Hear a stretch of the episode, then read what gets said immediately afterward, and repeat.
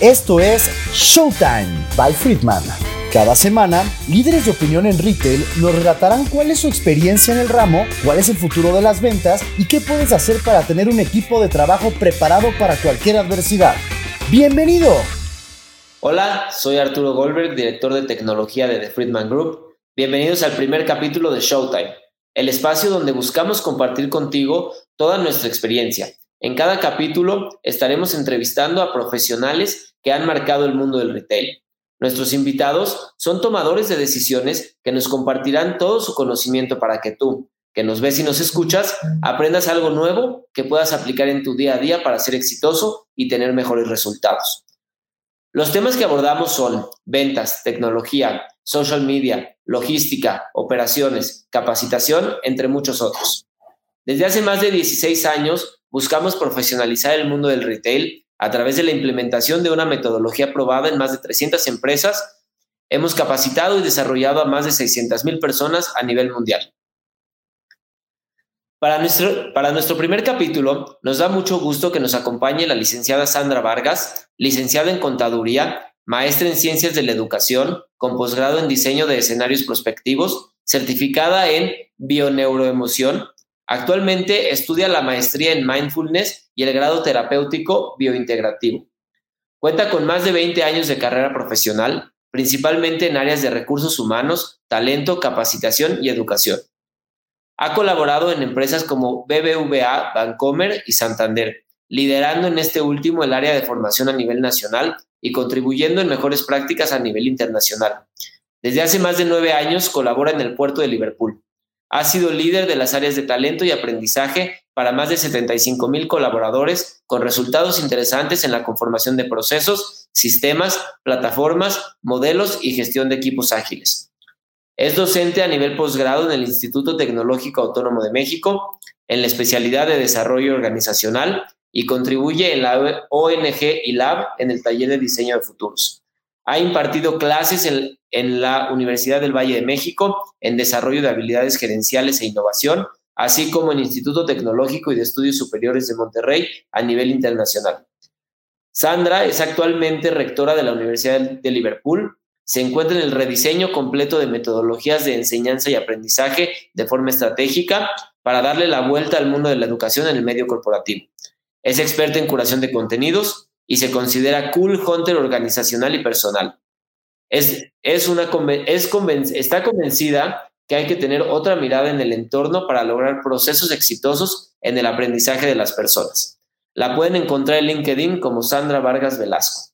Y con esto termino un gran resumen de quién eres, Sandra, quién es nuestra primera invitada y que nos da muchísimo gusto tener en nuestro primer capítulo de Showtime.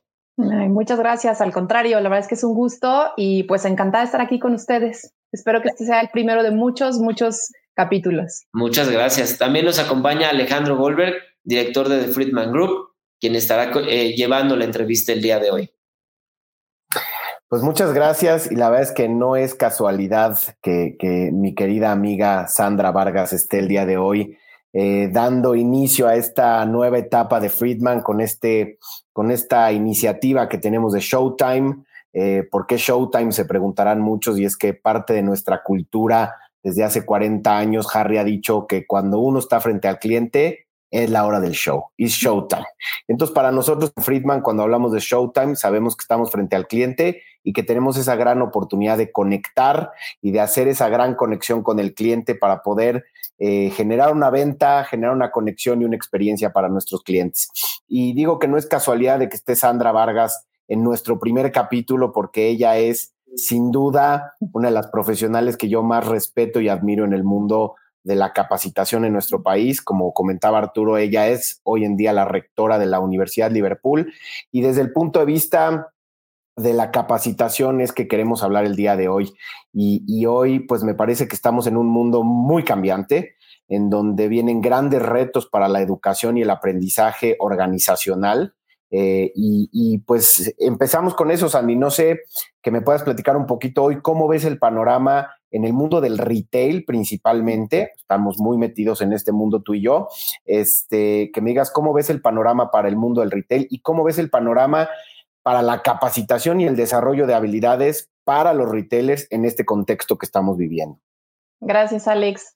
Híjole, pues la verdad es que es una pregunta súper interesante porque yo creo que hoy, o sea, como nos hemos dado cuenta todos, ¿no? En, el retail y seguramente en muchas industrias, pues hay un gran boom, ¿no? Ha habido demasiada, demasiada, hay demasiada información, ¿no? Yo diría que estamos en, en este momento como medio infoxicados, ¿no? Ese es el término que se, que se usa de tener una gran infoxicación, ¿no? Y entonces creo que eh, en términos de, de, retail, creo que se ha vuelto como clave, eh, pues darle a las personas eh, muchas habilidades de manera muy rápida. ¿Por qué? Pues porque el entorno cambió, o sea, seguramente muchos negocios de retail pues ya tenían una distribución o una venta a través de Internet, ¿no? Y, y, obviamente pues esto ha incrementado muchísimo el término de, o el tema de distribución de la mercancía, cómo se la hacemos llegar al cliente. Y entonces estamos hablando de cómo capacito a mi personal, ¿no? Al personal que está operando, que está en los centros de distribución, que está obviamente en los puntos de venta eh, tomando mercancía, ¿cómo los capacito, no? Entonces,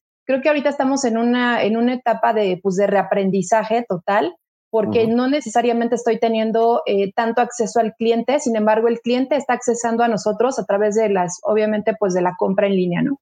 Entonces, eh, pues yo diría que es eso, o sea, eh, es aprovechar ahorita en este momento, en términos de capacitación, el tiempo. Hay que, hay que darle a la gente de manera muy breve, muy concisa, qué es lo que tiene que saber hacer en este momento parece mentira, pero incluso hasta a nivel de proyectos, ¿no? Tal vez un proyecto que por ahí estaba detenido para implementarse, eh, para justo aprovechar esta parte de Internet, pues ahorita está saliendo en dos semanas, en tres semanas, está sucediendo muy rápido. Entonces, dar, hacerle saber a la gente cómo están cambiando incluso los procesos internos, pues es hoy en este panorama, pues es un gran reto, ¿no? Entonces, hablaría yo de, eh, pues de estos términos que están surgiendo como el reskilling, ¿no? De cómo recapacito a la gente, incluso si su función era muy de atención al cliente y hoy las cosas están volviendo a distancia, ¿cómo lo, cómo lo reentreno para darle cosas de manera como mucho más inmediata, ¿no? Entonces estamos hablando de otra creación, otro tipo de creación de recursos. Por supuesto. Ahora, eh, estamos hablando de 75 mil personas, ¿no? Creo que es una de las empresas con mayor número de colaboradores en nuestro país, hablando del mundo del retail. Eh, hablas de darle cosas rápidas, ¿no? Eh, este reskilling me parece muy importante porque justamente, digo, por ejemplo, ustedes ya traían una estrategia omnicanal fuerte, ¿no? Dentro del puerto de Liverpool, pero hoy en día me parece que han avanzado, ¿no? Como dices, en semanas. ¿Cómo le llego a 75 mil personas, Andy? ¿Cómo le doy información a 75 mil personas en tiempo y forma que ayude a mejorar o a cambiar o a asegurar que un proceso se está dando? Claro, pues son varias herramientas, ¿no? Definitivamente, y es, y son, y es una estrategia como muy bien trazada en donde tiene, yo te diría, creo que el máster de esta, de, de, este, de este tiempo, ¿no? De esta pandemia, pues sin duda ha sido la comunicación. O sea, creo que aquí es donde realmente eh, el, el, rol, ¿no? Del jefe, el rol de los líderes se convierte en un punto estratégico y la comunicación corporativa, o sea, la comunicación de la organización que tiene que correr de punta a punta creo que te vuelves más selectivo, ¿no? En la comunicación, qué mensajes quieres dar desde el punto de vista operativo, pero también desde el bienestar, pero también desde la línea, ¿no? Organizacional. Entonces, creo que el máster es comunicación, por supuesto, la intervención del líder y algo que es fundamental, que es pues la parte de eh, herramientas y de tecnología, ¿no? La verdad es que hoy, si alguien está subestimando tener una plataforma de aprendizaje, pues ya no la puede echar, eh, la verdad, en saco roto, ¿no? Y no nada más nos pasa en el retail. O sea, yo, yo veo, ¿no? Cómo la están sufriendo incluso las propias universidades, las escuelas, que esta parte más virtual, pues no la tenían en cuenta. Eh, pues yo creo que eso es también, ¿no? Son herramientas que hay que incorporar a las organizaciones. Eh, obviamente la educación no se resuelve haciendo una sesión virtual, ¿no? Pero creo que cada día, pues hay que tener plataformas, hay que tener recursos que se pongan a la mano de la gente, ¿no? Y que la gente los pueda tomar eh, pues, para, pues para poder tener acceso a esa información y obviamente pues tener de manera muy rápida eh, datos que le permitan seguir operando. Sí, por supuesto. Yo creo que entre más información le podamos dar o más herramientas le podamos poner a nuestro colaborador a la mano, vamos a ayudar a que, a que llegue al objetivo que queremos cubrir. Hablando de esto, ¿cuáles serían eh, hoy en día las dos o tres estrategias que ustedes en el puerto de Liverpool han implementado durante la pandemia que crees que mejor resultado les hayan dado? A ver, hablaría de varias cosas. La verdad es que esta, esta pandemia nos ha llevado a, a muchas cosas, ¿no? Sin duda, eh, y digo, hablo desde dos puntos de vista. Voy a hablar desde el punto de vista de la universidad. Nosotros ya éramos virtuales, ya somos virtuales, tenemos 20 años siendo virtuales, entonces yo les diría, ah, o sea, y te compartiría, o sea, la verdad es que para la universidad, los que nos volvimos virtuales fuimos el staff, ¿no? Claro. Este, porque pues realmente ya la operación ya era virtual. Entonces, en ese sentido, la verdad, no afectamos nuestra operación como universidad pero sí había mucho, hablando ya de la parte de aprendizaje, ¿no? Es decir, de lo que sí me entreno en el puesto de trabajo, pues sí, o sea, había muchas cosas presenciales. Entonces yo hablaría como de cuatro aspectos súper importantes para enfrentar esta pandemia y creo que la hemos llevado, aunque ya éramos virtuales, aún así nos hemos tenido que adaptar, ¿no? Entonces, uno es obviamente pues lograr retener a la gente interesada, o sea, la retención ha sido muy importante. ¿Por qué? Pues porque hoy el colaborador, o sea, su entorno ha cambiado.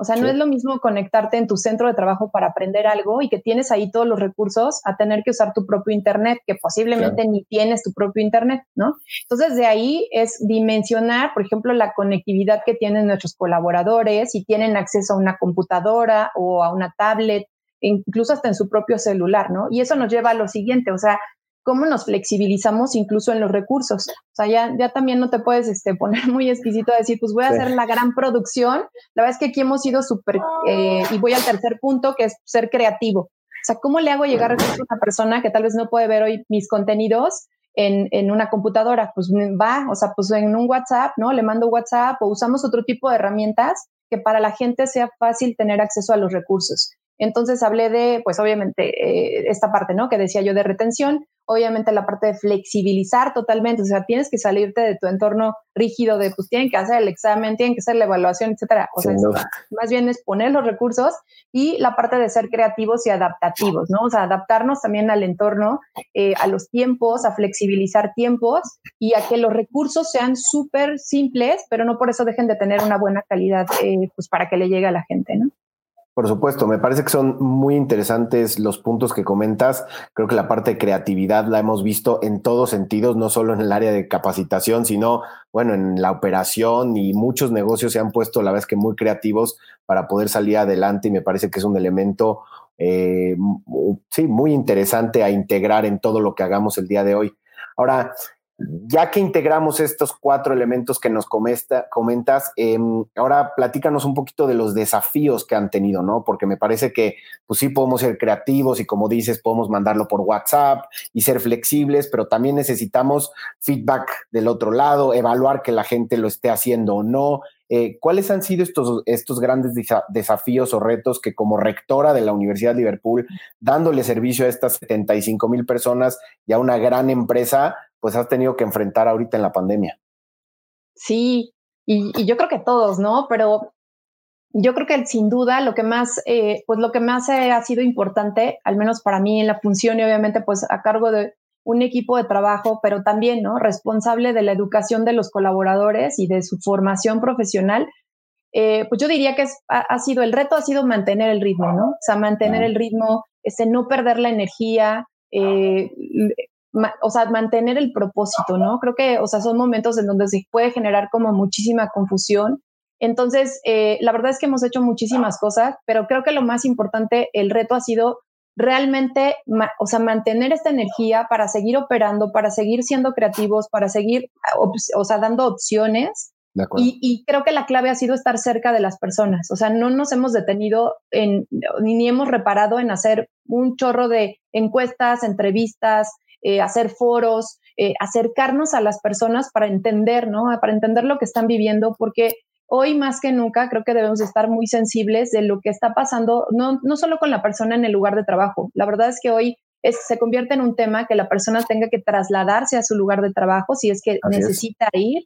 Eh, se convierte en un tema más relevante, cómo está la persona, pero cómo está su entorno, ¿no? Y su entorno familiar, sus amistades, entonces, aquí hay un elemento como de manejo emocional muy fuerte, ¿no? Entonces, lo que, pues lo que la verdad, el reto ha sido pues mantener esta propia autogestión, de estar consciente de, de, que hoy tocas a la persona, pero la tocas como de una manera mucho más sensible, porque sabes que, que hay muchas cosas en el entorno que le pueden estar afectando pues para hacer bien su, su chamba, ¿no? Entonces, yo creo que ese es el reto, ¿no? Es seguir en esa contención para, pues, para lograr que, las personas sigan motivadas y quieran seguir trabajando y quieran seguir aprendiendo. Por supuesto, y me parece muy interesante lo que dices porque eh, lo hemos platicado mucho en, algunos eh, foros eh, anteriores y como todo el mundo hablaba del B2C, ¿no? El business to consumer, el B2B, y hoy hay una tendencia importante a hablar de H2H, ¿no? De humano a humano. Y justamente el poder entender qué hay atrás de este entorno, de cómo nos estamos comportando en casa, qué es lo que nos está dando alrededor, el entorno como tal, pues va a afectar o no cómo lleguemos a, la tienda en este caso, cómo lleguemos a las oficinas en este caso, y me parece importante. Y aquí me voy a desviar un poquito del tema porque ahorita que te presentaba Arturo, eh, yo sé que tú eres eh, una apasionada de lo que haces. Eh, tú y yo hemos tenido conversaciones interminables sobre tendencias, innovación, y me encantó este concepto de cool hunter organizacional, ¿no? Este, ¿qué ves hoy allá afuera? Como grandes tendencias. Sin duda lo digital, bueno, es clave, ¿no? Y lo hemos vivido en este momento, pero ¿en dónde ves que, que, como tendencias en la parte organizacional y, específicamente en el proceso de capacitación, eh, qué estás viendo allá afuera que puedas compartir con nuestro auditorio como para que la gente empiece a experimentar o a buscar un poco sobre los temas que comentas? Obviamente hablaste del reskilling, ¿no? Que me parece un, concepto importantísimo, pero ¿qué, ¿qué estás viendo tú? Allá afuera con esta gran pasión que tienes de investigar, porque sé que la tienes eh, y lo hemos platicado mucho. ¿Qué estás viendo allá afuera como grandes tendencias para que nuestro, nuestro auditorio pueda eh, empezar a aprender un poquito sobre esas y cómo implementarlas en los negocios que ellos manejan? Claro, y, esto que comentas, Alex, muchas gracias. La verdad es que sí, me gusta mucho observar el entorno y yo te diría, creo que esa es la primera tendencia, ¿no? La primera tendencia es aprender a observar qué está pasando en, los negocios y, creo que algo que he aprendido a lo largo de los años es no nada más ver qué está haciendo el retail, ¿no? O sea, creo que es ver qué está pasando en el mundo, cuáles son, cómo están surgiendo estas nuevas necesidades de las personas, cómo estamos consumiendo información, cómo estamos de alguna manera eh, cada día más pegados a un, ¿no? A, una, a, un, a un aparatito pero sin a un dispositivo, pero sin duda yo te diría, creo que algo que hay que tomar en cuenta, sobre todo en términos de aprendizaje, es esta parte de la atención, ¿no? O sea, hoy el mantener la atención de la gente, la verdad es que se ha vuelto un reto, ¿no? Se ha vuelto un reto porque hay demasiados distractores, sobre todo pues, a nivel de redes y como de medios, ¿no? De comunicación. Entonces creo que hay que, hay que retomar algunos básicos y que también están muy sustentados en la parte como de neurociencia, ¿no? En donde si tú hoy no creas o no generas un contenido que sorprenda a quien está recibiendo esa información, la verdad es que de entrada ya dejaste de pasar a su memoria, ni siquiera llegas a la memoria de corto plazo. Adiós, ¿no? Entonces, la verdad es que sí, hay que, hay que lograr hacer como esta parte de educación como mucho, muy atractiva, ¿no? Entonces, creo que la tendencia es obviamente a contenidos cada vez más atractivos que sorprendan, porque cuando sorprendes al otro, la verdad es que puedes atraer su atención y de ahí puedes engancharlo. Segundo, creo que otra tendencia muy fuerte es esta transformación de, de, quien da un contenido, ¿no? O sea, si vas a estar frente, frente a una cámara o vas a estar a la distancia impartiendo un, un, taller o haciendo un webinar, por ejemplo, la verdad es que hoy te conviertes más en un acompañante, ¿no? Entonces, el rol también del, del docente, del consultor que está hablando de algún tema, también tiene un, tiende, ¿no? Hay una tendencia muy fuerte eh, a transformarse y a dejar de ser el que tiene toda la absoluta razón, sino más bien a cómo haces esta parte de mentoring educativo, ¿no? Entonces ahí veo que también viene algo muy fuerte. Y en general, creo que eh, pues la última tendencia que, de la que yo hablaría sería esta parte como de el aprendizaje llegó para quedarse, ¿no? Antes se hablaba de, pues el doctor se tiene que actualizar porque pues hay avances en la ciencia, o el, o el abogado porque salen, ¿no? Las leyes, este, o incluso el contador. Pero la realidad es que hoy, o sea, si quieres estar vigente, pues tienes que actualizarte. O sea, ya no, tus habilidades hoy tienen caducidad. Entonces creo que también esa parte hay que tomarla en cuenta y eso también nos obliga a las áreas de educación, pues a estar también haciendo una gestión del conocimiento mucho más ágil. Entonces, eh, pues eso es lo que observo y que se puede adaptar, digo, al retail o la verdad es que se puede adaptar a cualquier otro negocio. ¿no? Sí, totalmente de acuerdo contigo. Lo último que comentas, eh, eh, justo leía hace poco un, un, artículo que hablaba del upskill o del cross-skill, ¿no? Este, y creo que es importante empezar a integrar nuevas habilidades a las que hoy tenemos y fortalecer las que tenemos con estos cambios que se han dado.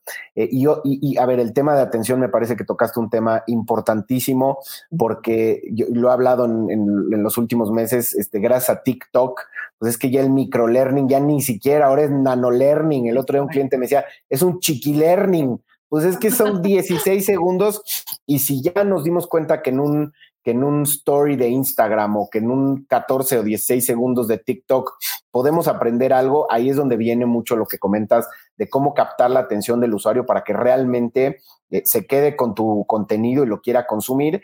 Eh, y por otro lado, me parece también importante eh, este tema que dices del acompañamiento como docentes, como tutores, como, como maestros, porque hace poco también leí una frase que decía que hoy justamente la información está a la mano de todos, ¿no? Con los dispositivos. A un chico de, es más, mi hijo en Google me dice, pues voy a buscar en Google cualquier cosa y es que la verdad la información ahí está. Ahora, ¿qué es lo que hacemos con esa información y cómo como docentes, como dices, nos, nos volvemos en estos acompañantes y, y que ayudemos a que esa información realmente la traduzcas en ejecución, ¿no? Porque realmente el aprendizaje está ahí, podremos aprender muchas cosas, pero si no lo podemos, ponemos en práctica, me parece que es, eh, es importante. Entonces, gracias a estas tres claves o estas tres tendencias me parecen importantísimas para lo que estamos hablando. Y ahora también me llamó algo la atención de tu, de tu currículum, de tu presentación. Eh, este tema de estar haciendo una maestría en mindfulness, ¿no? A ver, eh, siempre se habló mucho del tema de darle herramientas hard al colaborador y que sepa los protocolos y los procesos y el producto y, las propias técnicas de venta, ¿no? Como Friedman lo ha dicho, y, hemos migrado durante el tiempo y, mismo nosotros lo hemos hecho a integrar elementos mucho más soft. Eh, ¿Por qué hoy, por qué la rectora de la Universidad Liverpool estaría haciendo una maestría en mindfulness y no una maestría en, en aprendizaje o en, ¿por, qué? Me llama mucho la atención y me encantaría que nos compartas el por qué crees que hoy es importante que, que una persona como tú tenga esa perspectiva también. Ay, muchas gracias. Es una pregunta muy interesante. Em, a ver si puedo contestarla bien. ¿Por qué estoy estudiando mindfulness? Bueno, he encontrado a partir de que estudié eh, toda la parte como de escenarios, la verdad es que sí soy súper fan de entender hacia dónde van las tendencias en el mundo, en el comportamiento. Y sin duda alguna, para, en términos de educación, la verdad es que el entender el comportamiento humano es básico. O sea, para hacer una estrategia educativa tienes que saber quién está del otro lado y qué va a aprender de ti, ¿no? Para poder hacer un programa de liderazgo tienes que saber, o sea, tienes que entender qué es lo que le puede motivar a una persona para que realmente quiera dirigir un grupo. En fin, o sea, hay demasiadas cosas en el entorno, pero sin duda alguna, eh, la parte de mindfulness, lo que me, lo que me está, me provee, digo, apenas sigo siendo estudiante, todavía no, no este, tengo el grado, ¿no? En esas ando, ando a la mitad de la maestría, pero lo que sí puedo decir es que el poder hacer un proceso de gestión con el otro eh, tiene que ver primero con un proceso de gestión como más personal. Si la persona aprende a conocerse, si la persona aprende a entender de, la, manera en cómo interpreta las cosas, de cómo las vive, cómo capta las experiencias que le provee el entorno, eh, hay mucho más conciencia, ¿no? O sea, mindfulness medio se traduce al español como la atención plena. Y la atención plena no es estar en modo zen, este, con las piernas cruzadas, haciendo flor de No, exacto, no, para nada. La verdad es que va más allá de eso. O sea, es cómo yo asumo, cómo me comporto ante la sonrisa del otro, ante un gesto incluso que, pueda hacer el otro, cómo yo me hago consciente de cómo eso va hacia mí y cómo lo asumo. Y eso modifica entonces la manera de relacionarme conmigo y con el entorno. Entonces, yo diría que estas son, son temas todavía como medio jóvenes para la parte empresarial. Sin embargo, eh, viendo la tendencia, yo te prometo que en unos años hablar de mindfulness organizacional eh, va a ser todo un tema. ¿Por qué? Porque va más hacia eh, una parte de bienestar, de cómo le generas bienestar al otro, pero viene desde, desde el propio trabajo personal. Entonces, ahí viene la transformación también organizacional, ¿no? De repente queremos implementar este, muchas estrategias, pero no son del todo comprendidas por el otro porque no ha hecho un auto, una autogestión, ¿no? Entonces va, de ahí, va de ahí el tema y la verdad es que, eh, pues digo, me ha servido en estos meses que he estado estudiando, me ha servido mucho para, pues para conectar más con las personas. Obviamente haces un trabajo personal bien interesante. Entonces es pues de mí para el resto, ¿no? O sea, para el entorno. Entonces, pues con beneficios bastante probados. No, no, me parece que es importantísimo eh, justo la parte mental creo que es, es clave. Eh, estaba escuchando un podcast la semana pasada eh, y entrevistaban a Lorena Ochoa, ¿no? A la gran jugadora de golf. Y ella decía, es que, mira, te puedo apostar que tú puedes entrenar las mismas horas que yo, tener al mismo coach que yo, puedes salir al campo, puedes pegar las mismas pelotas que yo. La parte mental sin duda hace toda la diferencia, ¿no? Y creo que eh, el, que le demos herramientas a los colaboradores hoy para desarrollar estas habilidades, para que se conozcan primero a ellos, eh, primero sepan identificar sus emociones hoy en día, ¿no? Hablando de inteligencia emocional, y después de ahí puedan entender las emociones de compañeros, de colaboradores y de clientes que hoy llegan a la tienda medio, medio sacados de onda en algunos casos, otros llegan felices de poder reentrar a la tienda, ¿no? Porque llevan encerrados cinco meses, me parece que es algo importante y en tendencias de aprendizaje, como dices, creo que en algunos años estaremos platicando tú y yo y sin duda el tema de, mindfulness empresarial va a ser clave en los procesos de, enseñanza, ¿no? Eh, ahora, quiero preguntarte desde otro punto de vista. Yo soy un vendedor de tienda Liverpool, ¿no? Soy un gerente de tienda de otro negocio. Eh, ¿qué, ¿Qué puedo esperar? O qué es lo que debería yo de esperar de, una, de un área de capacitación para todos estos grandes vendedores, grandes gerentes que nos escuchan también? Eh, ¿qué, pudiéramos esperar de un área de capacitación hoy y en el futuro?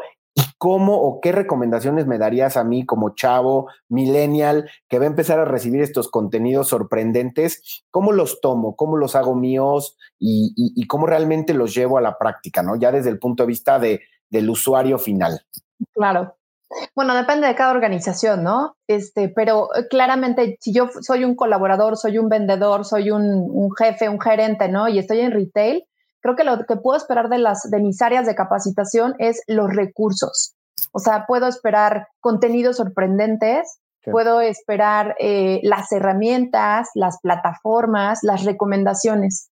Pero claramente eso es, eso es una expectativa. ¿No? O sea, yo lo que diría es, eh, ahí están las cosas, o sea, es más, lo dijiste hace ratito, ¿no? Hasta tu hijo encuentra, ¿no? Lo que quiere saber ya está ahí, o sea, las cosas ya están impuestas. Lo que creo que falta, y ahí es donde hay que trabajar de la mano, tanto vendedores, jefes, gerentes, directores, como las áreas de aprendizaje, hay que trabajar de la mano para generar en las personas el hábito.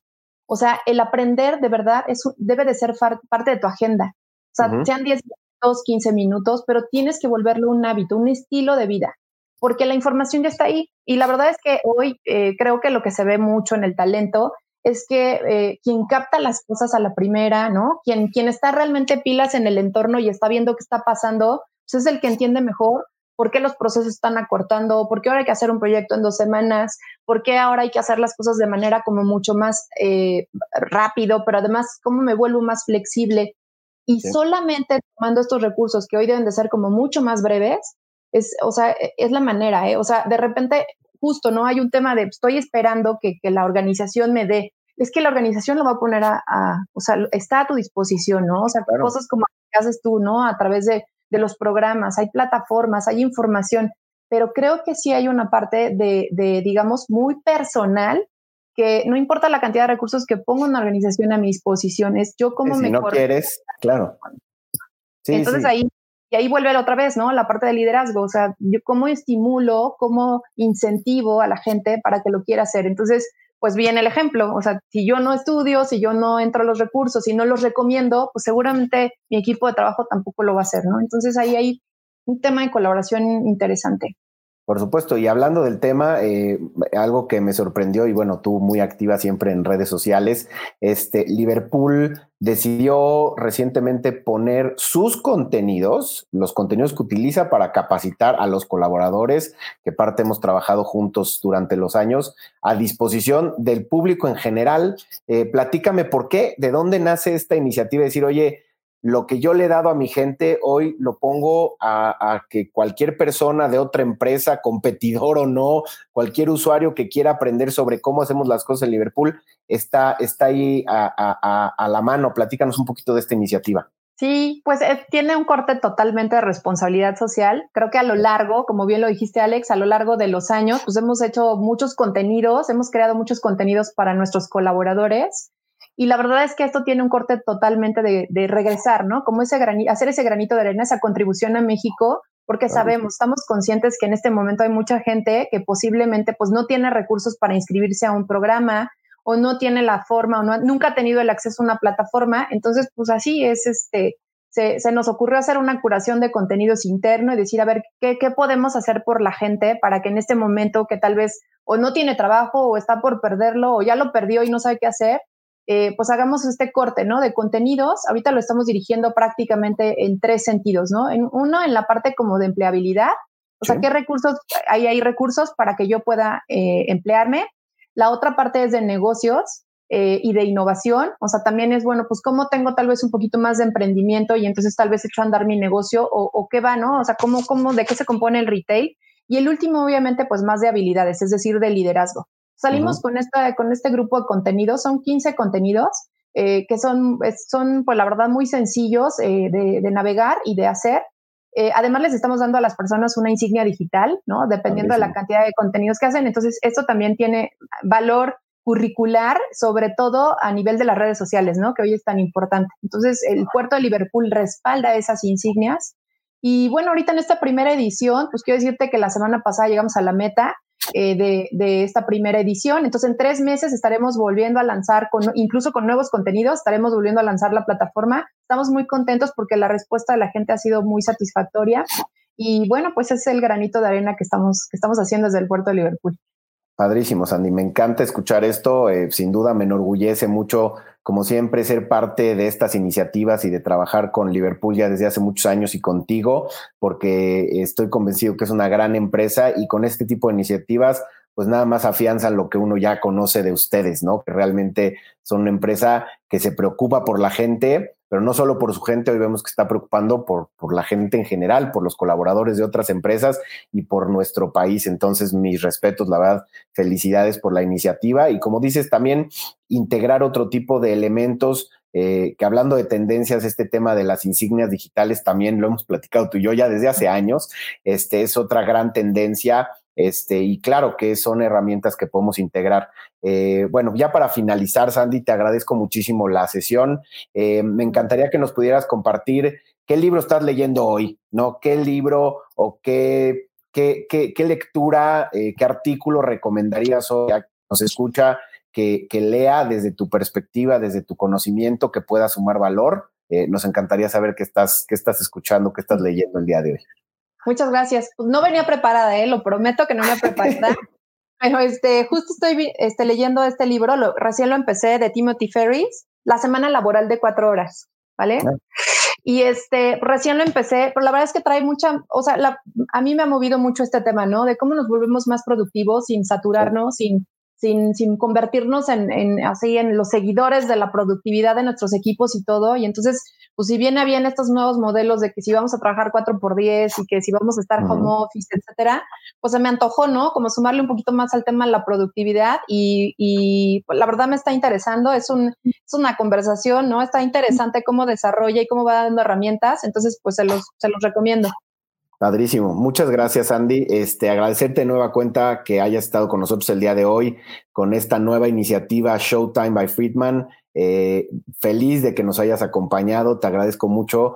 Eh, la verdad es que has sido una gran maestra, eres una gran amiga eh, personal y, agradezco como siempre la confianza que nos has dado este, desde, desde Friedman, desde Liverpool, este, y a título personal. Gracias por estar aquí con nosotros. Eh, los invitamos a seguirnos en las redes sociales. Eh, de Friedman y en el podcast que vamos a estar lanzando para que puedan adquirir pues todos estos conocimientos, estos aprendizajes de Sandy y de grandes expositores que vamos a estar teniendo en Showtime by Friedman. Sandy, de nueva cuenta, muchas gracias. Arturo, gracias. Muchas Buenas gracias. tardes. Muchas gracias, Sandy. Este, realmente eh, una conversación muy eh, valiosa, nutre mucho. Eh, creo que nos quedamos con esa parte de que nuestros escuchas se estén, bueno, se digitalicen y se estén actualizando constantemente, ¿no? Que ya no solo la universidad o las escuelas son los únicos medios para desarrollarse.